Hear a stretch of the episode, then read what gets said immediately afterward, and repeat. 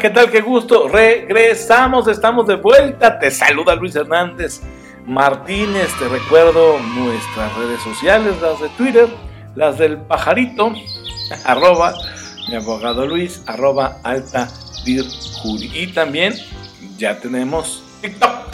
Te doy nuestra cuenta de TikTok. Nos ubicas como arroba mi abogado Luis. Bueno, pues el programa de hoy se lo hemos dedicado se lo hemos dedicado prácticamente a responder una pregunta. ¿Cómo generar una cultura donde la gente no tema decir la verdad y la información fluya libremente? Ándale, pues.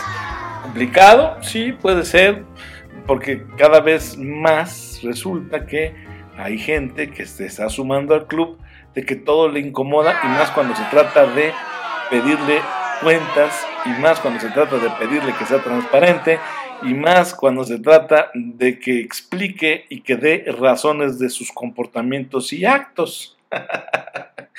Vaya, se están haciendo de, una piel muy, muy frágil. Oye, ¿por qué hiciste esto? Uf, no, bueno. Volcán en erupción, pregunta prohibida. No me puedes preguntar razones. Uy. Bueno. Cuando estamos viviendo una época donde dar cuentas, rendirlas, ser transparentes, se está convirtiendo en un mito genial, diría aquel, ¿verdad? Ya sabes a quién me refiero. Bueno, pues es el momento de cómo surge eh, eh, en todo una contrapropuesta. Y la contrapropuesta que nosotros traemos para esa gente que le encanta moverse en lo oscurito es la luz de la verdad, la luz de la rendición de cuentas, la luz de transparentarse, dar información y decir qué es realmente lo que está pasando, o sea, construir una cultura alrededor de la verdad. Sugerencia, ya te dimos varias en el primero y segundo bloques. Otra, otra es que generes experiencias compartidas. Es necesario para que esto ocurra que la apertura y la franqueza arraiguen en la cultura de la eh, organización de la empresa. Este, puedes, por ejemplo, eh, ayudarte a construir una serie de leyendas, historias eh, que mm, sirvan para sensibilizar a, las personas sobre la relevancia de hablar con la verdad, ¿no? Puedes armarte pasajes que realmente ocurrieron, por supuesto, no te los vas a inventar, Dios, no, no es por ahí, donde justamente a partir de la verdad, momentos difíciles y, complicados hayan sido superados por la compañía, Entonces ahí puedes construir una narrativa a favor de, la verdad. Otra manera de hacerlo es que rescates experiencias compartidas que unan, que, hagan más fuerte la franqueza. ¿no? Este, y entonces todo esto te va a servir para reforzar las normas culturales de la organización. Así que, uno, construye una narrativa alrededor de la verdad y dos, y dos, pues comparte esas experiencias, rescátalas y compártelas. ¿no? Este, hay muchísimos ejemplos. Las empresas desafortunadamente pasan por montones de episodios complicados, ¿no? Crisis de temporada, eh, despidos, caída en ventas, en fin. Analiza esa historia organizacional y revisa cómo saliste de ella y cuéntaselo a tu equipo, haciendo énfasis en las acciones que giren alrededor de la verdad, de la transparencia, de la rendición de cuentas, de la franqueza. Y vas a ir construyendo leyendas. Leyendas que no van a ser como de las que estamos acostumbrados, leyendas urbanas y fake news. No, no. Vas construyendo leyendas, insisto, alrededor de la, de la franqueza. Este, historias que les recuerden a las personas, a los trabajadores, al personal, que la organización ha sido y es capaz de logros asombrosos, que una persona puede hacer la diferencia y que es posible confiar en que los directivos los van a apoyar cuando resulte y sea necesario, que no los van a dejar morir solos, ¿verdad? Por ejemplo, ante una denuncia de corrupción, por ejemplo, ¿no? Porque en la mayoría de los casos le resulta más fácil a la alta dirección deshacerse de ese empleado que tuvo los arrojos para decir la verdad que mm, desmantelar todo ese sistema de corrupción que ya eh, se han ido en su empresa. Entonces, eh, con esto que te estoy contando, puedes tú también ayudar a que tus trabajadores se sientan en un ambiente de confianza para, por supuesto, denunciar. Claro, también esto implica que tengas un adecuado canal o sistema de denuncias. Insisto, todos estos temas que van adicionales o que forman parte de esto que estoy platicando, en algún momento los vamos a tratar aquí en el programa, te lo prometo, pero ve tomando nota que para que tu gente pueda sentirse cómoda diciendo la verdad y denunciando, pues también requieres de un canal de denuncias apropiado. Entonces, por favor, este, ve tomando nota de que son muchas acciones las que van eh, empujando esta, esta estrategia de crear una cultura de la franqueza. Entonces, es, es, importante también, por ejemplo, que los trabajadores de nuevo ingreso eh, tengan un programa de inducción donde tú claramente les digas que aquí están llegando a una organización, a una empresa que está a favor de la verdad, de la transparencia, de la rendición de cuentas, de la franqueza y que no se castiga, al contrario. Este, que ustedes eh, con, esta cultura crean memoria, una memoria histórica de tal magnitud y peso moral para que los nuevos miembros tengan un fundamento sólido en su actuar, en su manera de comportarse y de conducirse, ¿no? Tienes que establecer entonces una vigilancia colectiva en, eh, este, en, tu cultura laboral, en tu organización, ¿verdad? Eh, eh, organizando, no sé, quizás foros públicos de franqueza. Puede ser, ¿eh? O sea, puedes construir un foro público, abierto, donde se diga las verdades y se hable con franqueza en la organización. En el episodio anterior te hablaba como solución o una, una, una de las soluciones que asignes entrenadores no ejecutivos a tus directivos de más alto nivel, ¿no? Para que estimulen la retroalimentación del personal en sus niveles inferiores. Eso te lo dijimos en el bloque pasado, También eh, tú con el ejemplo di toda la verdad a tu equipo, a tus bases, pero a cambio pídele su ayuda para solucionar los problemas de la compañía. Ese también fue otro consejo que, que te di.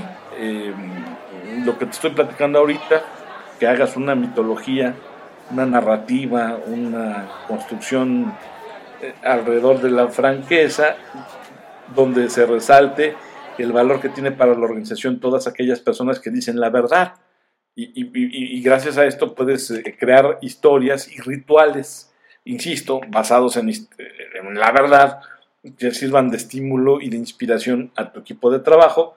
Y todo esto puede también, por supuesto, ventilarse y transmitirse en foros públicos de franqueza, pero de ninguna manera te eximen de que creas o construyas o diseñes un muy, muy buen programa de inducción para que tus nuevos trabajadores se manejen a partir del paradigma de la franqueza.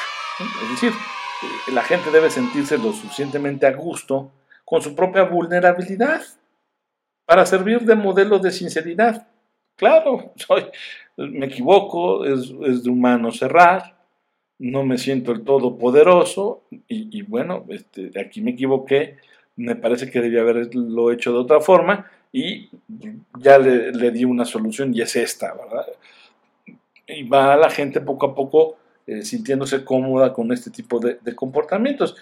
Ahora, claro, este es un intercambio, ¿eh? No le puedes pedir o puedes esperar que la gente sea abierta con la alta dirección, con la empresa, si tampoco la alta dirección o la empresa, sus directivos, son abiertos con las personas. O sea, un modelo de honestidad no significa que debamos hablar acerca de todos los asuntos o preocupaciones que se nos crucen en la mente, tampoco exageres, nadie está diciendo eso, no lo dije yo por lo menos en el programa, sino lo que te estoy diciendo es que el, ser abierto, ser sincero, ser honesto, significa hacer lo que uno afirma que hará, pensar antes de juzgar precipitadamente, ¿verdad? Y no señalar con dedos acusatorios y admitir nuestros errores y debilidades ante las personas. ¿no? Esto no es fácil, es increíblemente difícil y tenemos todos los mecanismos naturales de autoprotección para luchar con esto. o contra esto. Razones muchas tenemos para no ser honestos o no ser brutalmente sinceros. Entonces, este, por eso tenemos que trabajarlo, trabajarlo y trabajarlo. Eh, una y otra vez, pero la recompensa vale muchísimo la pena. Construir una empresa, una cultura, una organización alrededor de la verdad, de la franqueza, que te permita ser honesto, que te permita ser transparente, que te permita eh, rendir cuentas y que además todo el mundo se sienta cómodo con ello, créeme tú, vale muchísimo la pena. Pero bueno, estas algunas de las ideas que te dejo aquí para que las vayas pensando de cara a lo que va a ser tu próximo 2023 y te permitas, te regales, como inicio de año se vale, una empresa que su dinámica de trabajo gire alrededor de la franqueza, de la honestidad, del deber ser y empiece a conducirse conforme al código de ética, al código de conducta, normas y estándares internacionales de comportamiento esperados para las personas dedicadas a la industria en la que tú estés inmerso. Y a propósito de industrias y a propósito de gente involucrada en ciertos sectores, recuerda que traemos hoy como datos paralelos a los médicos, enfermeras y otros especialistas del sector salud. Y, bueno, te, te dijimos ya en el bloque 1 algunos datos relacionados con, este sector, pero ahora quiero aportarte eh, lo siguiente. Las entidades federativas con mayor número de médicos, enfermeras y otros especialistas en la salud durante el segundo trimestre del 2022. Acuérdate, todos estos son datos de la encuesta nacional de ocupación y empleo. No nos lo estamos sacando de la manga. Entonces, todo esto y también los datos del primer bloque al segundo trimestre del 2022. Repito, las entidades federativas con mayor número de médicos, enfermeras y otros especialistas en salud fueron el Estado de México, la Ciudad de México y Jalisco. En ese orden, el Estado de México aportó 61.6 mil eh, médicos, enfermeras y otros especialistas en salud. La Ciudad de México aportó 49.2 mil y Jalisco 37.8 mil. Y esto, bueno, es, es importante si lo vemos a la luz de las entidades que bajaron su aportación eh, con respecto a estos especialistas. Chihuahua y Sonora tuvieron una disminución, no mucha, pero sí este, bajaron con respecto a su este, rango de médicos, enfermeras y otros especialistas en, salud. Las entidades federativas con mejores salarios promedio durante el segundo trimestre fueron Baja California, al, eh, este, obtuvieron 24.4 mil eh, pesos, Michoacán 18.8 mil pesos y Yucatán 17.7 mil pesos. Estos son los mejores salarios promedio. Baja California, Michoacán y Yucatán se llevaron las palmas y las entidades que tuvieron decremento en cuanto al, pago de sus especialistas fueron Chiapas y Colima. Bueno, esto en cuanto a los datos que nos permiten conocer por profesión cómo es el comportamiento del ciudadano de a pie en nuestro país. Un ciudadano de a pie formado, ilustrado, instruido, educado. Ya tienes entonces este datito. Y ahora, ¿qué? es el momento de la palabra. La palabra que como sabes, este es el rasgo también distintivo de esta nueva temporada el equipo de producción me dice una palabra y yo trataré de sacar de lo que es el baúl de mis recuerdos o del fonógrafo cerebral que tengo, pues la canción correspondiente. Entonces, a ver, ay, échame la palabrita, ¿cuál va a ser? Gabán. No, bueno, Gabán.